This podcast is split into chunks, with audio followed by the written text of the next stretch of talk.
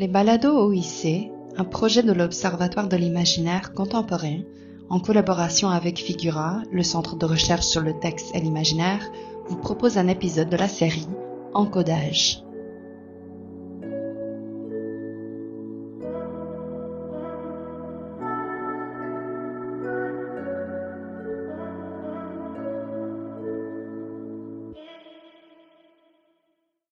Bonjour tout le monde et bienvenue à ce nouvel épisode des Balados OIC. Mon nom est Sarah Granillette, je suis responsable du projet Encodage et de l'Observatoire de l'imaginaire contemporain.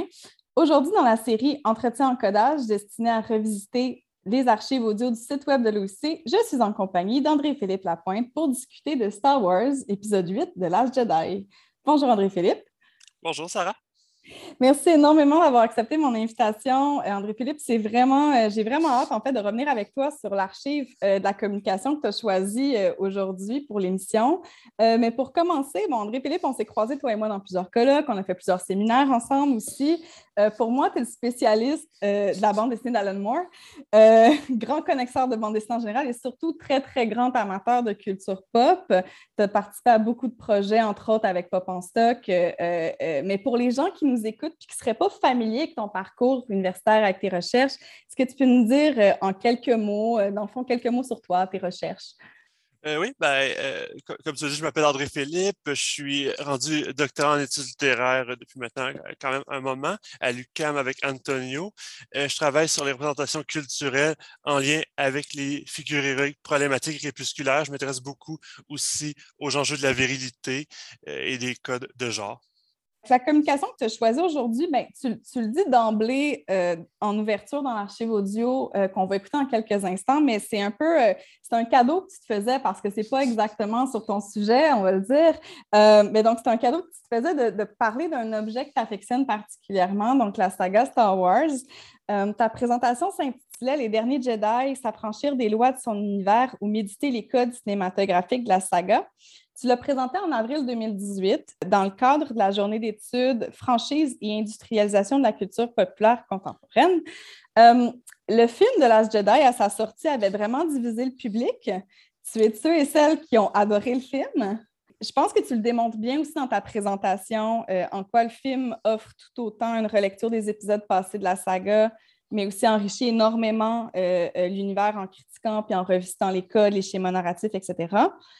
L'archive de ta communication dure environ 20 minutes. On va l'écouter maintenant, mais juste avant, est-ce que tu, veux euh, euh, rajouter quelque chose un peu pour la mettre en contexte? Ben, comme tu as dit, c'est un film qui a énormément divisé. Et comme c'était le film de l'année à ce moment-là, je trouvais ça intéressant de revenir dessus parce que par la force des choses, c'est un Star Wars, c'est un film excessivement attendu, autant que pouvait l'être, par exemple, le dernier Avenger. Et donc, euh, c'est sûr que en plus, l'épisode précédent avait posé énormément de questions. Donc, c'est intéressant de voir comment un nouveau réalisateur allait négocier avec celle-ci.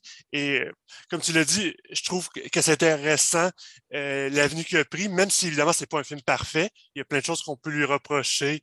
Euh, J'en avais déjà conscience à l'époque. Et c'est pas là-dessus que je voulais travailler dans cette conférence-là, mais je voulais voir justement quelle euh, pouvait être une vision un peu d'auteur euh, un peu plus personnel par rapport à la franchise et comment le public pouvait réagir. Ben, c'est parfait ça. Fait qu'on va voir euh, qu'est-ce que tu avais à dire euh, sur le sujet en 2018. Donc, bonne écoute, puis on se retrouve juste après pour en discuter. C'est vraiment une conférence bonbon qui me replonge directement en enfance. C'est probablement une des premières sagas que j'ai vraiment adoré. Donc, ça fait plaisir de vous parler euh, de son dernier opus. Je brise tout le pot, j'ai adoré le film. C'est probablement le plus beau cadeau de Noël que la vie pouvait me faire à ce point-là. Euh, donc, ça va vraiment me faire plaisir de vous dire pourquoi. Et si éventuellement il y a des personnes qui l'ont détesté, ça va me faire plaisir de jaser avec. J'ai plusieurs amis qui l'ont pas du tout aimé et ça fait de très belles conversations. Donc, la sortie de la super production Star Wars épisode 8 de la Jedi de Ryan Johnson constituait l'un des événements culturels les plus attendus de l'année 2017. L'attente a été en outre dynamisée par une seconde bande-annonce particulièrement révélatrice et je me souviens que j'avais regretté de l'avoir d'abord regardé avant de voir le film. Outre les questions laissées en suspense à la fin du septième épisode de Force Awaken, nous pouvions nous interroger sur la position trouble du maître Jedi Luke Skywalker et sur l'éventuel basculement de la protagoniste Rey aux côtés de l'antagoniste du septième épisode et ancien Jedi Kylo Ren. À la sortie du film, la réception a été très divisée. Majoritairement positive de la part de la presse, obtenant par exemple 85% sur Metacritic, exceptionnellement mitigé de la part du public et des fans. Presque autant l'ont adoré que détesté. Tandis que Mathieu Ligoyette le considère comme le meilleur Star Wars avec A New Hope et Empire Strike Back pour des raisons entièrement différentes, pour des raisons parfois même assez radicales, en publiant sa critique sur Panorama Cinéma qui est vraiment excellente. Plusieurs fans expriment sur YouTube notamment comment l'épisode a ruiné la saga. Une pétition est immédiatement lancée après la sortie du film afin que celui-ci soit retiré du canon. Je vous lis la pétition qui expose plusieurs griefs des fans.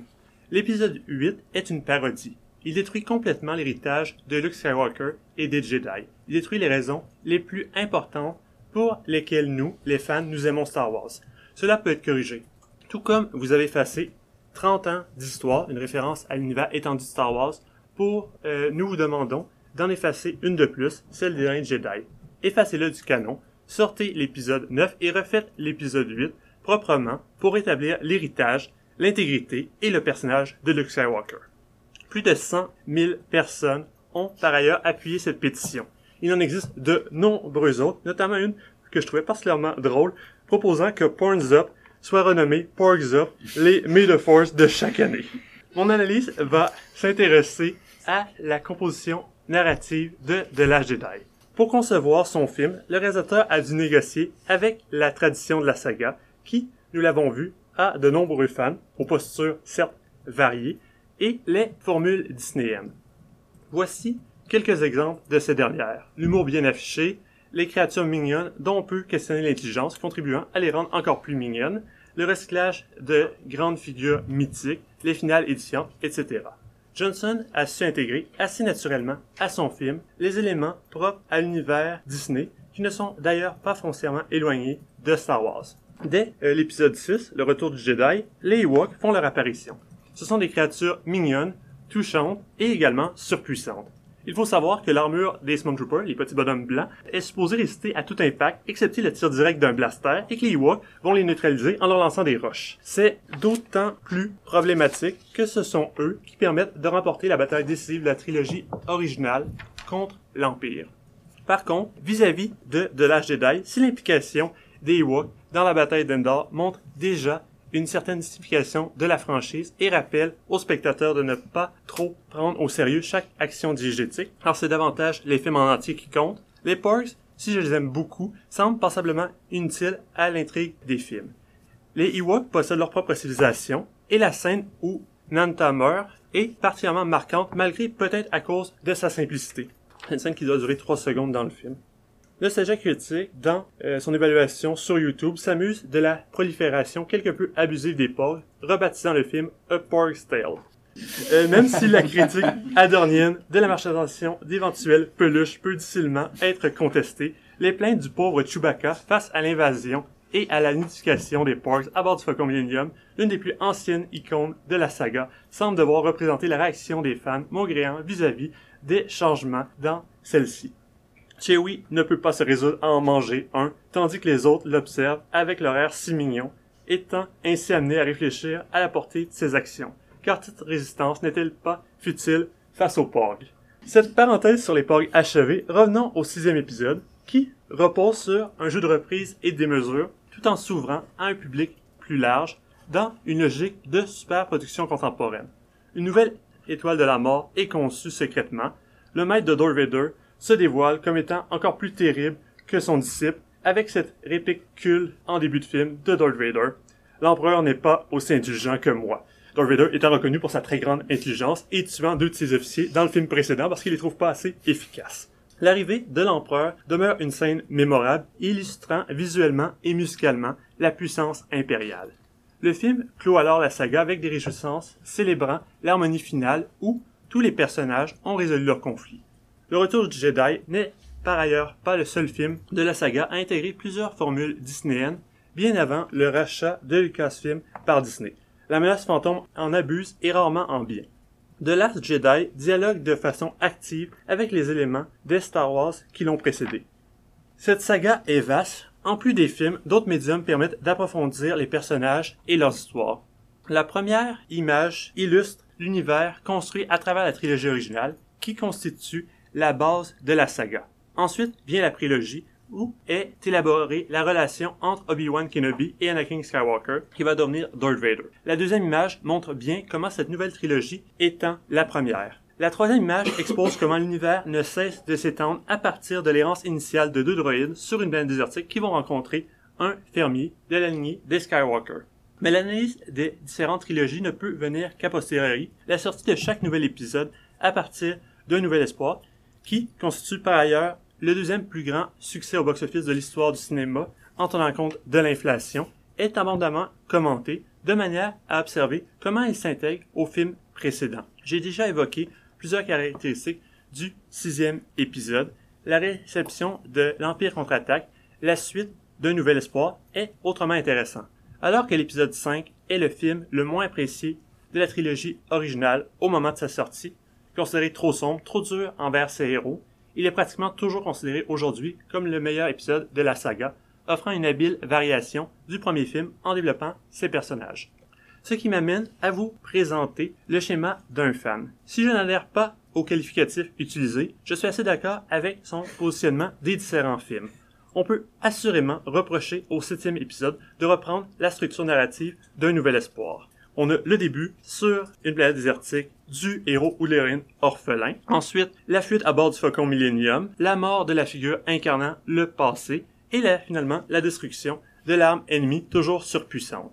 Et dans The Last Jedi, on est quelque peu surpris de la réponse après deux ans d'attente. Je rappelle que la Force Awakens s'achève avec Rey se tenant devant Luke Skywalker que la résistance tente de retrouver pendant tout le film, lui tendant son ancien sabre laser est également celui de son père Anakin.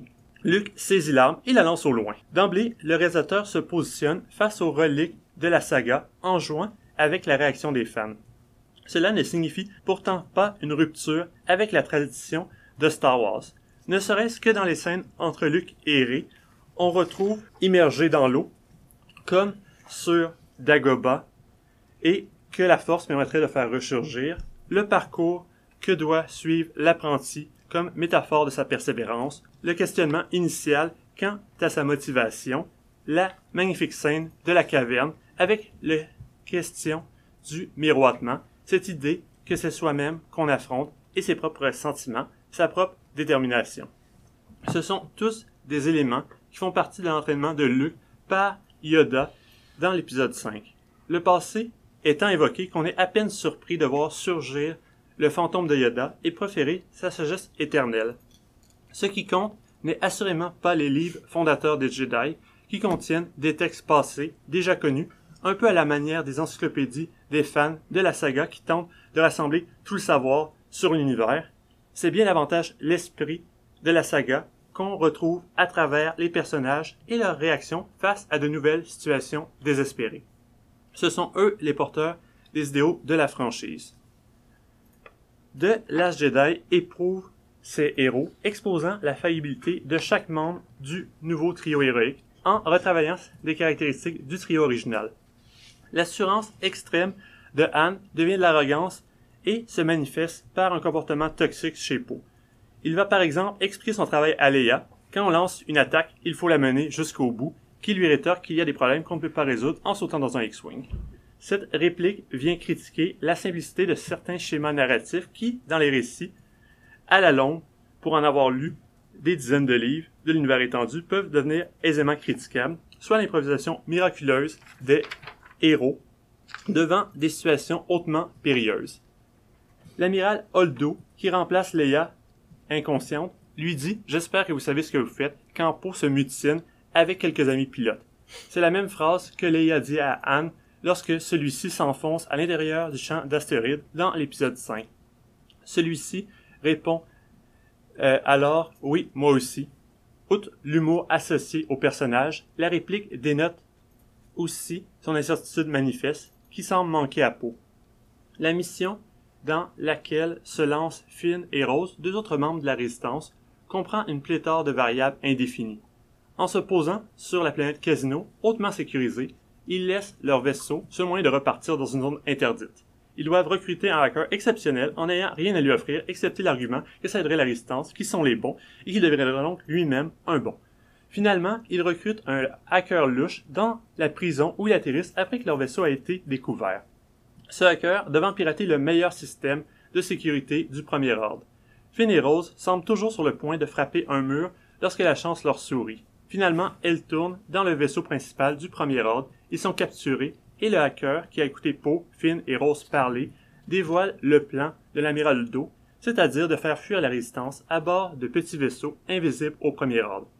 Survient alors l'une des scènes les plus éprouvantes de la saga, où sont canardés un à un les vaisseaux de transport ne disposant même pas de boucliers et contenant tous les membres de la résistance, uniquement parce que Poe a remis en question les capacités de l'amiral Holdo à commander, alors qu'elle a pourtant un plan fonctionnel en proposant le sien hautement problématique.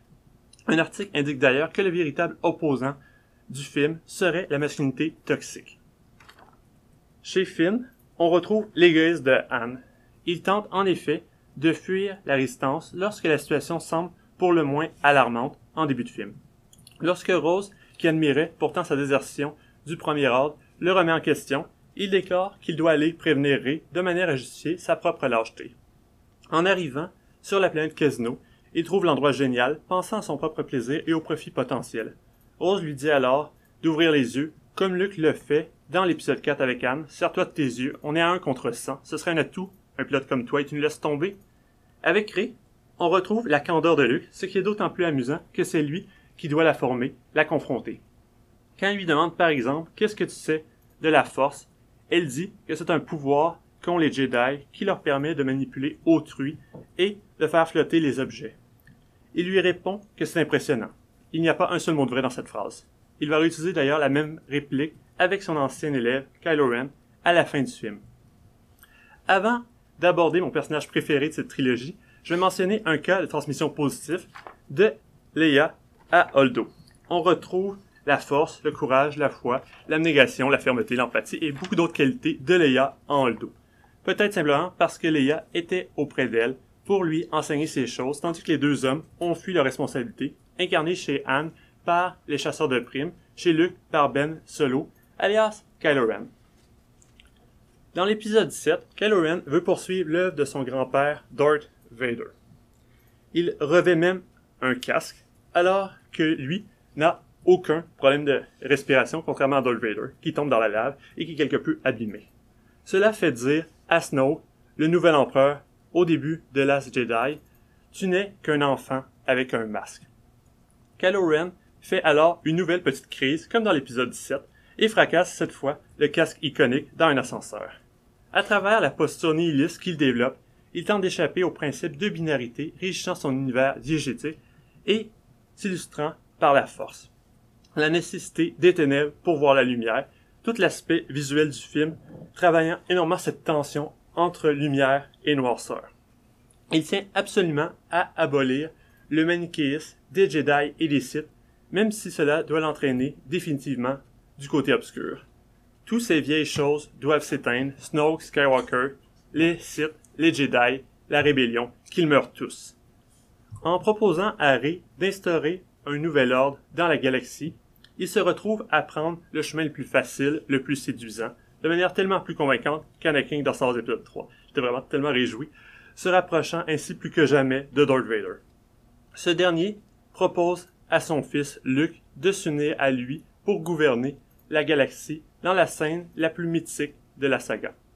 Ce qui importe dans ce film est bien davantage l'enseignement d'un mentor, qu'il s'agisse d'un exemple ou d'un contre-exemple, que les liens généalogiques ou les reliques du passé. Survient d'ailleurs en même temps l'implosion du sabre laser bleu de Skywalker que tentent d'obtenir à la fois Rey et Kylo et l'héroïque sacrifice explosif d'Oldo, tandis que les vaisseaux de la résistance sont canardés, donnant lieu probablement au plus beau plan du film. Ce qui compte autant dans les récits que pour la franchise, c'est l'émergence de grandes figures, de leaders, dont Luke et Leia continuent de constituer des exemples. Luke est le maître Jedi, une légende, comme le souligne Rey enthousiaste.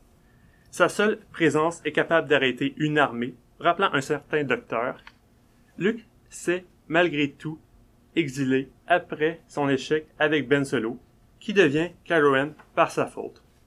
Voyant la puissance de l'enfant et le danger qu'il représente, imagine un bref moment l'éliminer pour éviter qu'il ne puisse devenir un nouveau Vador, se laissant séduire un instant par le côté obscur et son chemin le plus court. L'enfant, apercevant son maître, qui semble prêt à le tuer, en reste quelque peu traumatisé. Il est vrai qu'on est assez loin du Luke de l'univers étendu, qui dirige son école à la manière de Charles Xavier dans les X-Men et qui n'intervient que lors des crises majeures. Pourtant, Luke a toujours été impulsif, échouant d'ailleurs son propre test dans la grotte. Il passe très proche de succomber au côté obscur dans le retour de Jedi lorsque, craignant pour sa sœur, il se laisse gagner par la peur qui se transforme en colère. Il attaque alors avec toute sa rage Darth Vader au plus grand plaisir de l'empereur. C'est seulement en voyant la main coupée de celui-ci, robotique comme la sienne, qu'il voit l'aspect cyclique de la situation. Il est en train de basculer, comme son père, avant lui, du côté obscur, et qu'il parvient à renverser le processus, préférant alors se désarmer devant l'empereur que de combattre et de risquer de succomber à nouveau. Dans la trilogie de bande dessinée Dark Empire, sortie de 91 à 95, Luke bascule d'ailleurs un moment complètement du côté obscur.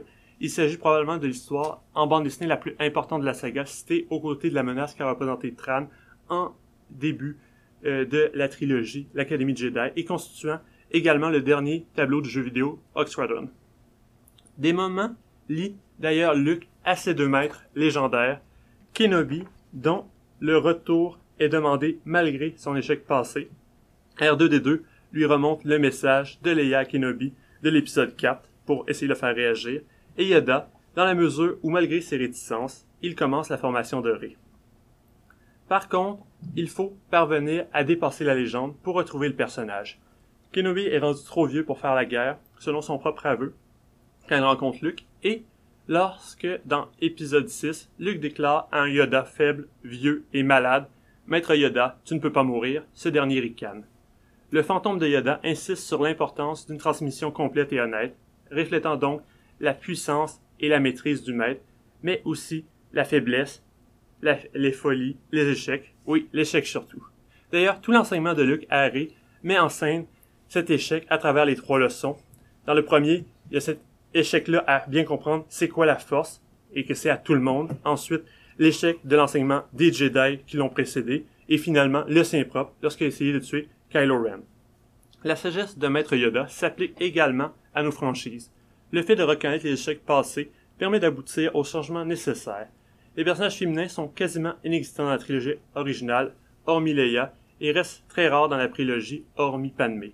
De nombreux personnages masculins ont des comportements toxiques. Et c'est quand même très chouette de voir que dans les trois plus grandes séries de science-fiction, en ce moment, les trois personnages sont féminins. Je parle de Doctor Who, de Star Trek et de Star Wars. Il y a quand même eu énormément de changements qui sont faits depuis la fondation des sagas. La résistance même de Johnson au sein de certains codes de la franchise permet d'enrichir son univers sans en altérer les lois ou la philosophie. Le réalisateur poursuit l'expansion de la saga avec, outre et de nouvelles technologies, un nouveau regard sur la force dont l'équilibre transcende le temps et l'espace. Luke termine ainsi son cycle en revoyant les deux soleils de sa planète natale après s'être projeté devant Kylo de manière à éprouver sa colère et permettre aux rebelles de fuir. Le film expose comment les personnages et les fans doivent négocier avec leur passé qu'il leur faut accepter pour parvenir à le dépasser. Ce qui n'empêche nullement le film de multiplier les références à la saga. En produisant une œuvre personnelle qui porte un nouvel éclairage sur Star Wars, le réalisateur l'élasticité de ses codes et la flexibilité du public, avec des personnages questionnant ouvertement la structure de la série et l'action de ces héros intrépides, de l'âge Jedi permet au spectateur de repenser à l'ensemble de la saga et de quelle manière elle doit se continuer. Donc, euh, on est de retour. André-Philippe, tu es un de ceux qui a le plus d'archives audio euh, sur le site de l'OIC en 2015 et 2019, euh, si je te l'apprends, conférencier très précis. mais merci beaucoup, je ne savais pas. tu es quand même vraiment un de ceux qui en a le plus. pourquoi tu as choisi cette communication-ci pour l'émission d'aujourd'hui? Qu'est-ce qui t'interpellait à revisiter cette archive-là? Oui, ben, il y a plusieurs raisons. Premièrement, c'est une quand même assez récente. J'aurais trouvé l'exercice moins intéressant de prendre une très vieille euh, conférence à, mes débuts parce que par la force des choses, il y aurait énormément de choses qui auraient changé, ne serait-ce que parce que j'ai quand même un bagage théorique un peu plus grand. Par la force des choses, quand on fait des recherches, on est amené à lire des nouvelles lectures théoriques.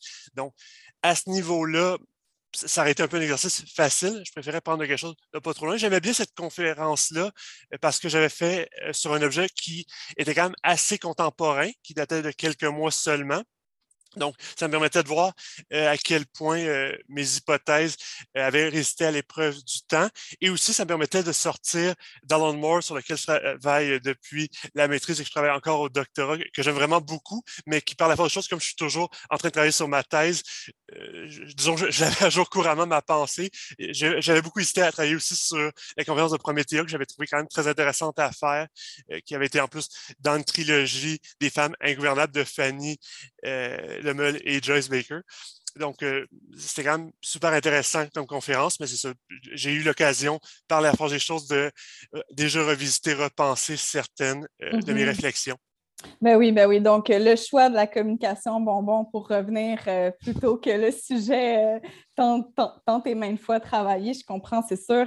donc, je vais, je vais te lancer une première question qui est un peu comme la, la, question-jeu de, de, ce podcast-ci, c'est-à-dire si toi, André-Philippe de 2022, maintenant, était projeté dans le passé, dans le public de la salle, c'était dans la salle Enterprise, euh, je pense, euh, où je dis Jasmin, euh, tu étais dans le public et tu avais à te poser une question, en fait.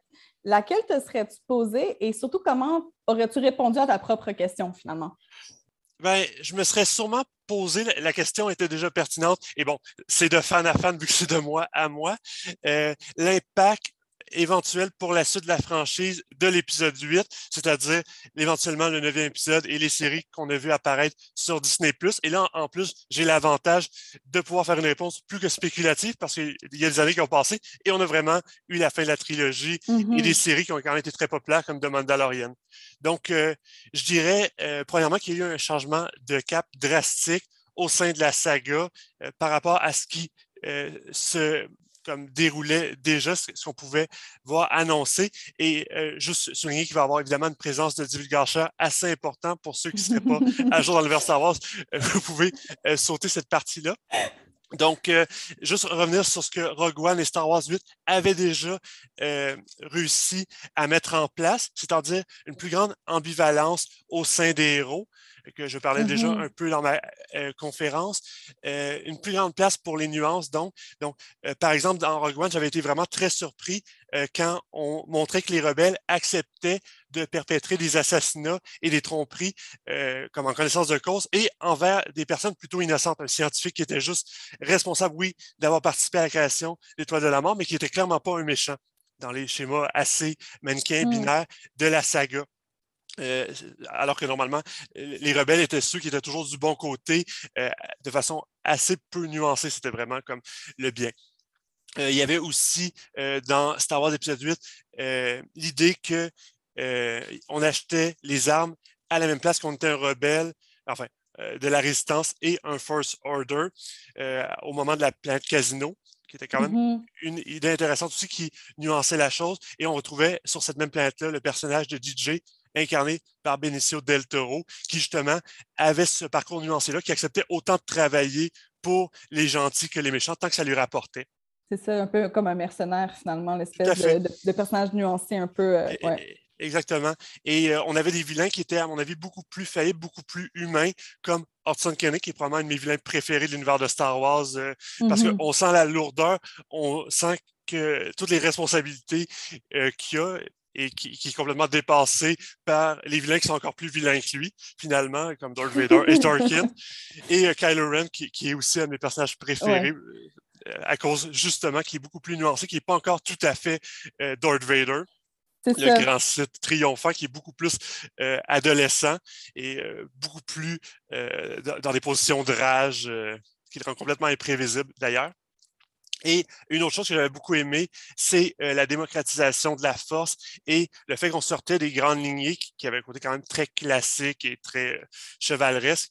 Euh, évidemment, le personnage de Rey, mais aussi de Donnie Yen dans Rogue One avec son mantra I am one with the force, qui a mm-hmm. été assez populaire, la performance était super. Et justement, avec épisode 9, on sort assez complètement de ça. Il y a vraiment une marche arrière qui est faite et on sent autant l'empreinte des studios Disney que du réalisateur euh, qui n'avait pas temps apprécié euh, ce que Johnson avait fait avec Star Wars épisode 7. On a une sorte de cadavre excuse, c'est quand même assez fascinant. Euh, parce qu'il y, y, en a un qui comme inverse la tendance de Star Wars épisode 7 et l'autre après réinverse la tendance, à mon avis, en plus de façon quand même assez maladroite par moment. Donc, mais ça, ça vient expliquer la structure plutôt schizophrénique de Star Wars épisode 9, qui est vraiment remplie de fan service, qui d'ailleurs fait généralement assez plaisir aux fans. Mais à mon avis, ça, vient avec des problèmes comme beaucoup des moments dramatiques forts qu'il y avait dans le film, comme la mort de Chewie, le nouvel effacement de la mémoire de 6PO, le sacrifice de, Leia, sont quand même généralement souvent assez rapidement neutralisés mm-hmm. à l'intérieur même du film et très rapidement, comme Chewie, on apprend rapidement qu'il est dans un autre vaisseau, comme on l'avait pas vu rentrer dans le vaisseau, donc il joue dans un autre vaisseau. Euh, ces trois, euh, 6PO, ben, on peut tout simplement faire une sauvegarde. On l'annonce même à peu près, il me semble, au moment d'effacer la mémoire. Donc, mm-hmm. oui, ils vont sûrement le sauvegarder. C'est logique, mais en même temps, il n'y avait pas lieu de mettre autant d'emphase sur cette scène-là si jamais ça menait pas à une transformation. Euh, Exactement. à, une catharsis ou un... Exactement. Donc, euh, et il restait seulement la mort de Leia dans ces grands moments-là, mais c'était quand même quelque chose qui était assez prévisible, à laquelle on pouvait s'attendre étant donné de la mort de l'actrice, de un, et de deux, parce qu'il y avait déjà une construction dans les épisodes de la nouvelle trilogie qui faisait qu'il y avait une mort par épisode d'un des anciens héros pour atteindre la rédemption de Kylo Ren. C'était vraiment chacun le pousser un peu pour l'amener. Donc, c'était pas quelque chose de très surprenant. La scène était quand même très bien faite. C'était une des belles scènes du mm-hmm. film. Mais c'est ça. Et euh, évidemment, euh, c'est pas entièrement nouveau qu'on ressort un personnage qui était mort. Je pense évidemment à la figure de Sherlock Holmes, euh, que tu connais évidemment mmh, bien. mmh. Euh, évidemment, celle aussi de Spock. Mais généralement, ça ne survient pas dans le même récit, comme ça laisse le récit avoir sa structure, son dénouement, son climax. Et après, ça fait un autre récit où, par exemple, on euh, recherche Spock. Donc, c'est euh, parfois c'était pas l'auteur qui voulait le ramener, c'était la pression des fans. Mm-hmm. alors que là, c'est euh, le film lui-même qui annule euh, ses effets, à, mon avis, ce qui est Mm-hmm. assez regrettable. Et pour The Mandalorian, qui a été vraiment très populaire, ben, on a vraiment un retour aux sources avec des codes connus. Par exemple, celle du Western, qui est vraiment le début de Star Wars épisode 4. Ouais. La, la première heure, c'est essentiellement ça qu'on a également de la vieille télévision qui est beaucoup plus épisodique. Ça m'a vraiment surpris ce choix-là, euh, qui pouvait donner lieu à des moments d'expérimentation quand même intéressantes, quand je pense au dernier épisode, au dernier épisode de la saison 1, oui, euh, où des Small Troopers s'amusent à essayer de tirer sur une canne et ils n'y arrivent pas. Et là, il y avait un peu d'intégration des fans, mais c'était quand même loufoque et amusant. Il y avait un côté un peu méta. Donc, Ouais. ça m'a plu, mais c'est ça. On a une représentation, sinon beaucoup plus classée, où euh, les personnages représentent des versions assez, euh, disons, euh, classiques de la virilité, euh, de l'héroïsme, de la supériorité sur les autres. Et euh, gros divulgateur là, donc sauter euh, 10-20 secondes, mais la de Luke Skywalker à la fin de la saison 2 comme héros mythique et triomphant Mhm. a été beaucoup mieux reçue dans le public que celle de l'épisode 8 où on montrait un personnage qui pouvait avoir failli. Oui, c'est vrai ça. Et Ouais. qui, à mon sens, ben, c'est pas que, que la scène n'est pas magnifique, là, elle l'est. Puis J'imagine que ça a fait plaisir à vraiment beaucoup de monde quand on voit les réactions euh, sur Internet, sur YouTube. Il y a beaucoup de monde qui se sont filmés en train de pleurer de joie de voir euh, cette figure quasiment euh, messianique revenir justement et sauver tout le monde. Mais au final, ça pouvait pas, à mon avis, comme donner une grande place à une réinterprétation de Luke Skywalker, cette figure-là surpuissante. Comme c'était bien s'il venait sauver la situation que quelques minutes, mais il n'aurait pas pu avoir un film autant centré sur lui comme les Star Wars épisode 8 s'il n'y avait pas encore des choses à améliorer, à, à aller plus loin. Ben oui, puis aussi, on s'entend que, que dans The Mandalorian, son apparition, c'est c'est une apparition qui est une apparition en fait du passé, je veux pas, puisque The Mandalorian se passe évidemment en prequel à bon, toute la saga à peu près.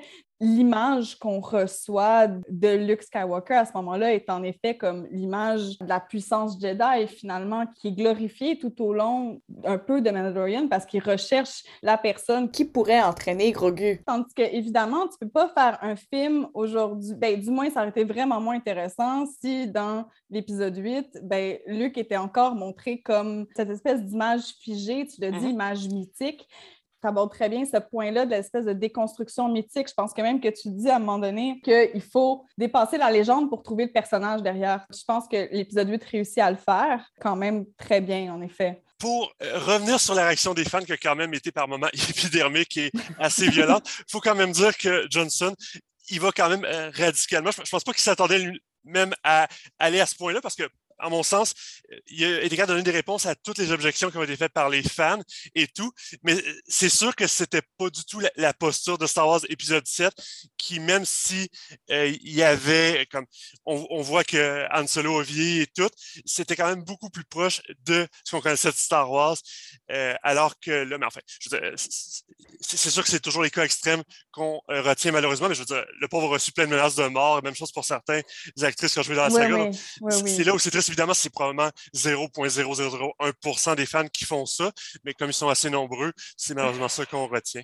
C'est ça. C'est toujours les mauvais commentaires qui ressortent le plus parce qu'évidemment, c'est ceux qui font souvent le plus mal dans tout ça. Mais euh, euh, en fait, euh, dans ta communication, évidemment, tu, parlais, entre autres, que c'est pas la première fois non plus qu'un film reprend un film précédent en variation, mhm. puis que c'est un peu ce qui avait été aussi reproché à l'Empire contre-attaque, d'avoir refait le premier film, mais d'être super sombre, en fait. Mais dans le fait, c'est vraiment juste une reprise, une, variation sur un autre thème pour rejouer finalement avec ces codes-là. Dans le fond, dans ta communication, je trouve que tu déconstruis beaucoup ces critiques-là qui ont été faites sur The Last Jedi en montrant à quel point, ben oui, en effet, euh, en 80, l'Empire contre-attaque avait déjà repris euh, le premier Star Wars, qu'en 83, le Retour du Jedi avait déjà une formule un peu Disney bien, bien, bien avant que Lucasfilm soit acheté par Disney. Que finalement, ben, The Last Jedi dialogue tout autant, sinon plus, avec tout ce qui le précède mais en questionnant tout le temps, en nuançant constamment, puis en mettant le doigt sur certaines choses. Tu parles de la masculinité toxique qui est mhm. présente dans les trilogies antérieures, puis que ça va vraiment mettre le doigt aussi sur ça, dans, dans l'espèce de variation qu'il y a sur euh, les, les, personnalités aussi des personnages, comment c'est remixé un peu de Han à Poe, mais que finalement, ben, il y a un peu de, de Han dans Finn. Mhm. Mais donc, il y a un peu tout ça qui est, qui, qui est remixé. Puis évidemment, ben, les jeux de miroir, hein, parce que c'est sûr que l'entraînement de Ray par Luke, ben, ne veut pas ressembler énormément à l'entraînement de, euh, de Luke par Obi-Wan et compagnie. Okay, ouais. ça, puis Yoda. Mais c'est effectivement très intéressant parce que si les, fans ont crié au sacrilège et euh, tout ça à l'hérésie et ont demandé qu'on annule juste le film du canon, euh, beaucoup des critiques, le film a quand même été très bien reçu. C'est le deuxième meilleur film sur mm-hmm. Metacritic après The New Hope. Il bat Empire Strike Back, qui est pourtant généralement euh, davantage apprécié. mais c'est ça. beaucoup des critiques qui ont été faites du film par les spécialistes, par la presse, reprochaient justement de euh, rester pris un peu dans certains schémas euh, qui, évidemment, revisitaient, mais par la force des choses, ils restaient quand même dedans. Donc, ça empêchait mm-hmm. d'aller complètement ailleurs. Euh, ce qui est une critique effectivement légitime, mais je veux dire, quand on voit les réactions du public, on peut comprendre pourquoi il a pris vraiment son temps et qu'il n'a pas été trop loin. Donc, il se fait reprocher à la presse de ne pas être allé plus loin et le public crie au sacrilège. C'est là qu'on voit à quel point c'est difficile de s'affranchir d'une saga aussi populaire et qui a une aussi grande tradition. Et euh, quand tu disais, oui, ce qui est intéressant dans euh, les nouveaux discours qu'apporte euh, Johnson, c'est qu'on peut juste le faire évidemment avec un certain décalage. C'est sûr que si on redit la même chose, oui, on peut le redire, mais on n'a pas justement le déplacement qui nous permet d'avoir le recul pour arriver à en dire un nouveau regard. Et justement, j'aimais bien quand tu parlais justement d'Anne Solo, euh, que justement, il soit en deux personnages, qui permet, ce qui évitait de mettre toute la lourdeur des critiques sur un seul, ce qui permettait mm-hmm. d'en garder une figure sur certains aspects héroïques. Je veux dire, à la fin, Léa dit quand même que Poe est le leader. On sent que c'est ce qu'elle voulait faire depuis le début du film, de le placer mm-hmm. en position leader. Et c'est sa quête à lui dans le film. Oui. Oui, oui. Mais tu sais, d'ailleurs, euh, c'est ça, tu parles des quatre des différents personnages, puis je veux dire, moi, je pense qu'un moment préféré de, ma, de ta présentation, c'est ton analyse de Kylo Ren nihiliste qui, qui, qui à mon avis, euh, tu, rends bien ce personnage-là qui, qui, qui est en constant développement, en fait, puis même mm-hmm. jusqu'à la fin, tu sais, je réécoutais tout à l'heure un recap euh, de films parce que je ai vus il y a quand même un je bout. mais tu sais, mais même mais, mais même sa, sa courbe euh, de développement, même dans l'épisode 9, je veux dire, tu le sens que c'est ça, tu disais que c'est un, un, ado à développement un peu en crise. Oh, vraiment? Euh, qui essaye de sortir, en fait, de ce système binaire manichéen-là dans lequel il, il est pris. Donc, je trouvais ça extrêmement euh, intéressant, en fait, euh, ton, ton, analyse du personnage, juste dire. Merci, parce que c'est mon personnage préféré de la saga. J'aime un peu moins, malheureusement, ce qu'ils en ont fait dans l'épisode 9. C'est pas complètement euh, comme renoncer à, disons, la gradation qu'il y avait.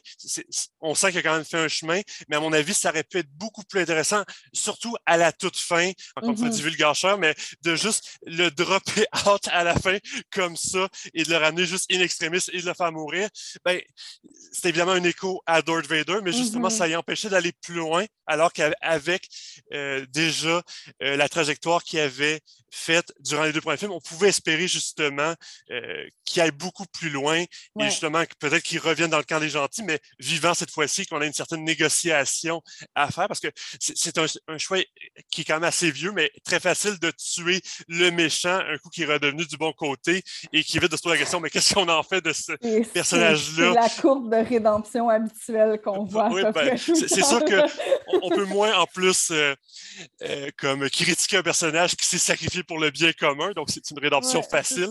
C'est ça, la rédemption facile. Mais ouais, donc euh, ouais, c'est ça, c'est sûr. mais d'ailleurs, ça, ça mène à ma deuxième grande question, on va dire. Mm-hmm. Il y a beaucoup de choses donc qui se sont passées depuis mai 2018 au moment où tu as fait ta communication. Puis tu sais, c'est le fun, tu as fait une communication aussi un peu à vif sur un mm-hmm. sujet d'actualité. Mais là, bon, on en a parlé, il y a eu l'épisode 9, il y a eu Mandalorian. Euh, si tu avais à refaire ta communication aujourd'hui, est-ce qu'il y a des lectures, des théories que tu as découvertes après coup qui auraient pu enrichir? Ou même est-ce que, genre, ta, ta communication serait différente? Est-ce que ta conclusion aurait changé? Oui, euh, ben, c'est sûr que par la force des choses, il y aurait beaucoup de différences parce que quand on la relit, on, voit, puis comme tu dis, le poids des années fait aussi qu'on voit, comme on pouvait imaginer que Disney ferait peut-être un léger changement de cas, mais je ne m'attendais pas à ce que ce soit à ce point-là sur à peu près tout ce que l'épisode 8 avait fait, euh, et, et Rogue One, ce qui m'a un peu disappointé quand j'avais aimé le film. Enfin, reste que j'ai vraiment beaucoup aimé ce film-là, donc c'est pas grave, et il y a assez de, produits de savoir ce qui sont annoncés pour que j'imagine que je vais finalement euh, trouver un qui va plus euh, m'intéresser, me stimuler, comme peut-être la série Andor. J'ai quand même beaucoup d'espoir, euh, mmh. étant donné que c'est un personnage qui est quand même fondamentalement ambigu, donc je vois pas trop comment il pourrait neutraliser ça. Comme c'est pas quelque chose d'attendu. Mais oui, premièrement, j'aurais évidemment rajouter euh, quelques lectures théoriques. C'est toujours le problème aussi que la conférence devait faire 20 minutes. Comme n'importe quoi de ce que j'ajoute me rajouterait à peu près probablement 3-4 minutes au moins. Donc, il faudrait que je vois ce que je supprime. Peut-être les pogs, mais même si je trouve ça intéressant de revenir sur eux, vu qu'ils avaient été vraiment très critiqués à l'époque. Mais c'est ben ça. Je reviendrai peut-être sur euh, L'Esprit du temps de Morin, qui est vraiment le grand classique mmh. pour étudier ces franchises-là. Je l'avais déjà lu à l'époque, mais je voulais pas euh, m'embarquer là-dedans, surtout que c'était un moment je l'avais lu. J'ai eu l'occasion de le relire par la suite pour des projets, mais c'est son idée de standardisation versus individualisation au, au des œuvres, qu'on a toujours un peu les deux, qui me semblent beaucoup plus riches que ce qu'Adorno propose. Mm-hmm. Et évidemment, la standardisation, c'est beaucoup plus la compagnie Disney elle-même qui est rendue tentaculaire, qui possède toutes nos franchises. On sent euh, dans les décennies qu'il y a vraiment des stratégies qui sont mises en place. évidemment, ça peut venir avec des contraintes narratives assez importantes. évidemment, le placement de produits dérivés. Comme je disais déjà dans ma conférence, c'est pas nouveau. Je veux dire, Lucas Hart, c'est un peu lui qui a parti le modèle euh, de franchise de produits dérivés. Ben c'est pas quelque chose de nouveau euh, du côté Star Wars de toute façon. Mais c'est ça. Je trouvais ça intéressant comment euh, l'individualisation est là vraiment qui est portée par un réalisateur. Et à mon avis, il y a des très bon film euh, dans l'immense compagnie qui est Disney actuellement. Et on sent toujours que c'est un réalisateur, comme même chose, je pourrais parler des Gardiens de la Galaxie euh, et mm-hmm. souligner à quel point, à mon avis, c'est deux très bons films. On sent vraiment que, oui, il y a des codes, mais il a joué avec pour qu'au final, ce soit moins une contrainte que euh, juste que un peu comme avec un peu. Ouais, oui, ben c'est ça. C'est un peu ce que disait Lipo, des contraintes. Il y en a toujours eu en art, mais c'est pas nécessairement un problème quand on est créatif. Euh, au contraire, ça peut être très stimulant. Donc, euh, j'irais de ce côté-là, puis c'est ça. Je, trouvais vraiment intéressant euh, la position d'auteur. Euh, on sentait qu'il y avait vraiment un regard personnel sur les différents éléments, qu'il avait réfléchi aux questions. D'ailleurs, comme je le disais plus tôt, chaque fois que quelqu'un a pointé un écueil sur son film, genre pourquoi ça, il était très bien capable de le répondre. Mm-hmm. Donc, il, s'était vraiment approprié. Évidemment, toute appropriation suggère un certain regard qui plaira évidemment pas à tout le monde, mais c'est aussi ça faire du cinéma, c'est prendre certains risques. Sinon, euh, évidemment, on finit par tourner en rond et ça peut être agréable d'un point de vue spectaculaire, ce qui est euh, formel, ce qui est, à mon avis, la force de Star Wars Vision, d'aller du mm-hmm. côté euh, animé et tout. C'est très beau, mais c'est à part peut-être un qui est le plus intéressant avec les deux jumeaux sur la fin. Sinon, il n'y a pas grand enjeu narratif et grande transformation de la saga. Il n'y a, pas mm-hmm. tellement de mutations. Donc, ce serait un premier bagage théorique que j'amènerais. Et euh, dernière chose, j'avais déjà euh, travaillé un peu ces questions-là, mais comme ils sont rendus euh, au centre de ma thèse, je parlerai plus de masculinité en crise, de représentation de la virilité, vraiment avec des théoriciens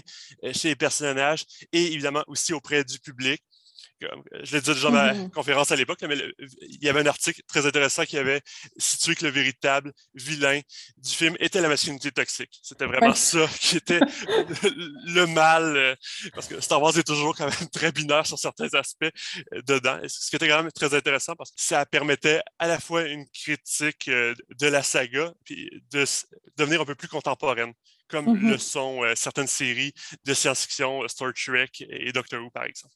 Mm-hmm. Et juste, euh, c'est que tu as dit beaucoup de choses et euh, je, vais bientôt finir. mais, euh, tu m'as dit si j'avais à refaire ma conclusion, ben, comme Star Wars épisode 8 est un film sur l'échec, ben, avec le recul, surtout que c'est encore plus évident, je pointerais également celui d'une partie du public, de certains fans, à comprendre mm. le message du film, à comme vraiment voir ce qui était pointé. Comme je l'ai dit euh, précédemment, on peut trouver le film imparfait.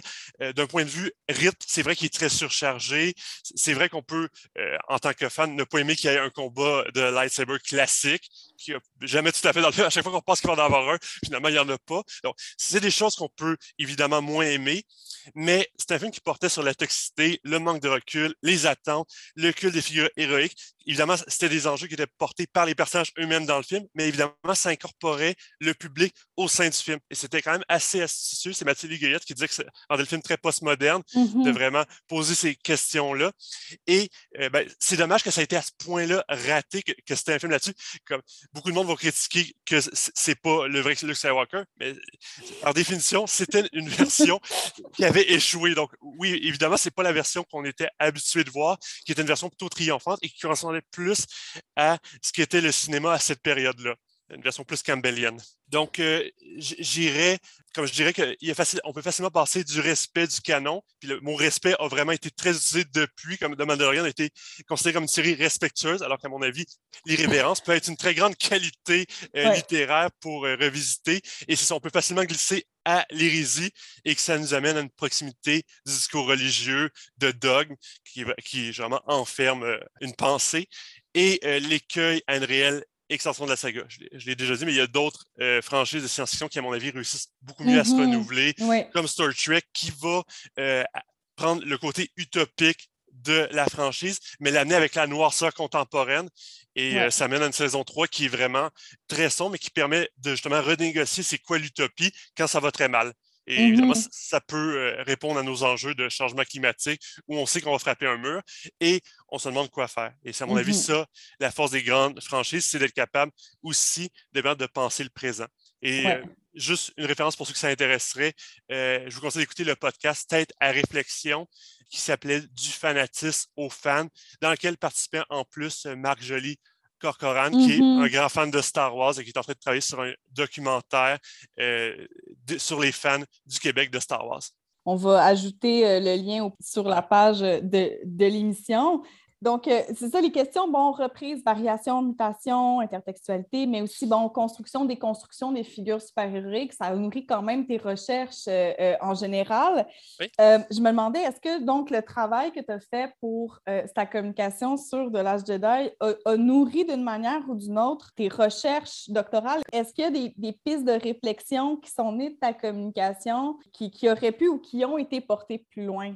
J'aurais tendance à dire évidemment. Puis même, c'est intéressant des fois d'aller dans euh, une œuvre qui n'est pas du tout notre corpus parce que uh-huh. ça, souvent, on va voir les mêmes enjeux qu'on est en train de travailler, mais placés, configurés de façon entièrement différente. Mm-hmm. Surtout que la plupart des œuvres d'Alan sont quand même euh, assez anciennes. Par exemple, pour Watchmen, que j'ai beaucoup travaillé, c'est euh, l'année à peu près de ma naissance. Donc, ça, remonte quand même à un certain temps. Évidemment, il a continué à produire des œuvres, mais ça reste un auteur qui est quand même assez vieux. Donc, euh, même s'il a réussi à énormément se renouveler, euh, il y a quand même une vision qui n'est pas celle de nouveaux réalisateurs qui vont parfois être beaucoup plus radicales, autant que lui-même l'était quand il a proposé Watchmen. Donc, évidemment, en plus, ma thèse, c'est euh, comme situé sur la question de la virilité de la masculinité euh, mm-hmm. toxique. En fait, moins la masculinité toxique que la masculinité en crise, il y a beaucoup plus euh, d'assises théoriques, ça permet beaucoup mieux d'étudier le phénomène. Évidemment, la conclusion, c'est que ça amène quand même à de la toxicité, mais ça, permet de mieux comprendre pourquoi il y a cette crise-là de la masculinité, pourquoi elle revient sans cesse et pourquoi il y a un impératif qui, qu'on le voit avec Caloran, qui veut faire le bien, qui veut à tout prix avoir ce contrôle-là sur tout le monde. Euh, qu'on avait déjà d'ailleurs avec Anakin Skywalker dans la prélogie. Je, trouve euh, que malheureusement, le personnage a souvent été très mal écrit dans la prélogie mm. euh, Anakin. Je trouvais que la version de Kylo était beaucoup plus réussie, même si elle vient après. Ça m'a donné un peu l'Anakin que j'avais toujours voulu voir. Mais il y a vraiment cette idée-là de volonté de contrôle, de rétablir un ordre. Et c'est d'ailleurs ce qui est souvent critiqué avec la masculinité toxique, c'est, quelque chose qui est aussi très dommageable pour l'individu lui-même parce qu'il se donne un si gros poids sur les épaules. Il veut absolument tout, tout, tout pouvoir euh, contrôler, que quand il n'y arrive pas, ben, on le voit avec mm Kylo Ren, ça amène à euh, des cris dans l'ascenseur, euh, des coups de lightsaber, des destructions de son casque. évidemment, ça, permet au personnage d'aller plus loin, mais pas du bon côté de la force, étant donné mm-hmm. que Star Wars reste ainsi. Et aussi, en plus, au-delà de mes recherches sur Alan Moore et sur ma thèse, j'ai eu l'occasion de continuer mes recherches sur Disney en parallèle. Mm-hmm. J'ai participé à un épisode de Pop en Stock France, l'extension d'un collègue qui est devenu pendant à peu près un an au Québec, Clément Qui avait fondé à Grenoble. Et si on avait parlé de Disney, de la Renaissance à aujourd'hui, on avait analysé euh, justement, parce qu'il y avait déjà fait un épisode sur le tout début Disney au moment où c'était vraiment la figure de Walt Disney qui avait fondé la compagnie, qui était quand même assez visionnaire, même si on peut faire certaines critiques. Et euh, c'est ça, on avait revisité les de mon enfance de la période 90 uh-huh. et qui est quand même très intéressant parce qu'on a le recul pour voir les nombreux défauts qu'ils ont. Euh, c'était les premiers films qui essayaient de présenter l'autre avec tous les défauts que ça peut avoir. Et euh, justement, c'est ça, la période d'aujourd'hui. et c'est intéressant parce que ça s'est vraiment transformé en débat, étant donné que mes collègues trouvaient que c'était des films beaucoup trop qu'il y avait beaucoup trop de contraintes euh, de la part de la grande compagnie. Et euh, moi qui en aime quand même certains, euh, qui trouve que certains méritent d'être défendus. Donc, c'était quand même très intéressant. Et par la suite, j'ai fait une conférence à l'Université du Québec en Outaouais, à Gatineau, où j'ai eu à peu près 1h40 pour m'amuser à justement faire l'analyse des représentations. Je me suis beaucoup intéressé à la Disney Renaissance. J'ai montré il y avait quand même une certaine progression euh, des valeurs, des nuances aussi au euh, sein de cette grande compagnie-là. Euh, notamment, un des trucs que je trouve très intéressant des Disney depuis les années à peu près 2010, c'est que le, la grande figure du méchant, du vilain des films d'animation a tendance à disparaître. Mm-hmm. On a de plus en plus, en fait, c'est le personnage lui-même qui devient un opposant, certaines comme dualité au sein du personnage. Donc, à mon avis, ça fait des films qui sont aussi très riches. Même si j'adore les vilains de la période 90, euh, des méchants comme Jafar et Scar, mais ça reste beaucoup plus intéressant, à mon avis, comme film, de euh, aller à ce niveau-là. Oui, parce qu'en effet, c'est vrai que Disney, les films qui sont présents en ce moment sont beaucoup plus axés sur la, problématisation du héros, puis la crise identitaire, en fait, de mm-hmm. son. Souvent, c'est un coming of age ou c'est genre cette espèce de transition-là. C'est vrai que les scénarios sont, vraiment construits autour euh, de ce noyau-là, de, cette tension-là, plus que euh, euh, Aladdin Jafar. Oui, et on, sort aussi d'un schéma qui était plus euh, romantique où les deux personnages masculins et féminins tombaient forcément ensemble. Mhm. C'est de plus en plus d'un côté plus amitié, plus fraternel. Fraternel, oui. C'est quand même très intéressant. Et dernière chose qui était vraiment le truc le plus en lien en plus avec cette conférence-là, j'avais participé au podcast Pop en stock sur euh, l'émission de Mandalorian. Oui, exactement. oui, exactement. Oui, il y a eu un balado euh, où, c'est Pop en stock transatlantique sur The Mandalorian. Il n'y a pas si longtemps mhm. que ça, en fait, qui est sorti. Oui, ça, remonte à peu près un an. Il me semble que c'était ah mars euh, de l'année passée. c'est ça, je, parlais de la récupération des fans du mantra This is the way, que je trouvais assez paradoxal et problématique, étant donné qu'il est mm-hmm. un peu court-circuité euh, dans la série elle-même parce qu'il y a une dimension un peu sectaire. Euh, mais c'est ça, je, trouvais ça très intéressant, cet aspect-là. Et, si vous avez l'occasion d'écouter, ça vaut quand même la peine. Il y avait aussi la question chevaleresque qui était travaillée. Ben, en guise de, conclusion, je te demanderais, ben, tu es encore à ton doctorat en ce moment, je te demanderais quels sont tes projets, dans le fond, qui t'animent, euh, doctorat ou non. Là, euh? Oui, ben, euh, c'est tout à fait pertinent parce que un des projets, je ne sais pas quand ça va sortir parce que je travaille justement avec Clément Pilsy, mais on avait commencé l'année passée un gros article sur la question de l'échec en culture pop actuellement. Donc, ça touche beaucoup de séries TV et de films notamment, je pense euh, évidemment Star Wars, euh, Star Trek, que j'ai déjà mentionné, euh, aussi Camelot. Qui, qui, a mm-hmm. eu un film qui est sorti il n'y a, pas longtemps, que je trouve quand même assez intéressant. C'est une relecture de la légende arthurienne qui finit par devenir très sombre. Au début, c'est vraiment plus des gags, mais éventuellement, ça devient très sombre dans la saison 5 notamment. Mm-hmm. Et c'est quand même assez intéressant. Il y avait aussi Jack Horseman qu'on allait peut-être inclure.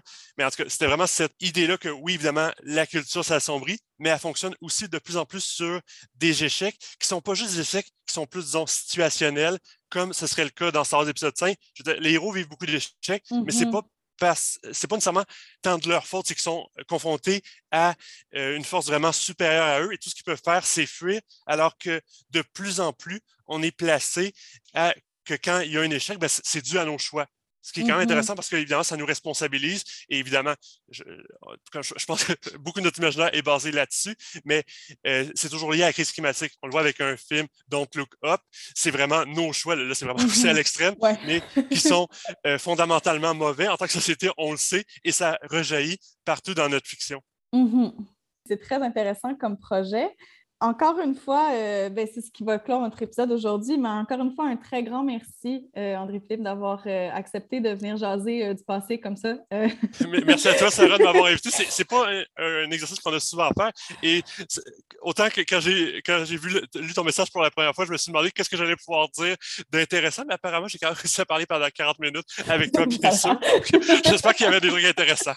C'était très intéressant. C'est vraiment un exercice que je trouve franchement euh, euh, vraiment enrichissant, en fait, parce que c'est j'ai parlé avec d'autres chercheuses, chercheurs euh, en faisant le même exercice récemment, puis vraiment, je pense que de, de, comprendre un peu aussi le chemin de la recherche, de nos recherches, de notre de la manière dont, dont, on pense puis évolue notre recherche aussi, ça peut c'est comme bénéfique aussi et c'est très intéressant de voir c'est quoi le parcours finalement?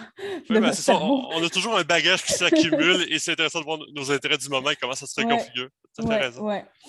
Donc, euh, euh, ben, cher public, si vous êtes intrigué par euh, les recherches d'André Philippe, il y a une bonne dizaine de ses communications et présentations passées qui sont disponibles en archives audio et vidéo sur le site web de l'OIC. Donc, vous allez pouvoir trouver les liens sur la page de l'épisode d'aujourd'hui sous l'onglet Balado OIC à l'adresse oic.ucam.ca. Je vais aussi mettre les liens vers, entre autres, le podcast Tête à penser, c'est ça?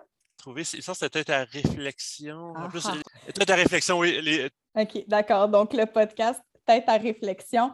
Je vais, aussi ajouter le lien euh, sur la page. Donc, euh, on te remercie encore une fois et puis ben, à la prochaine.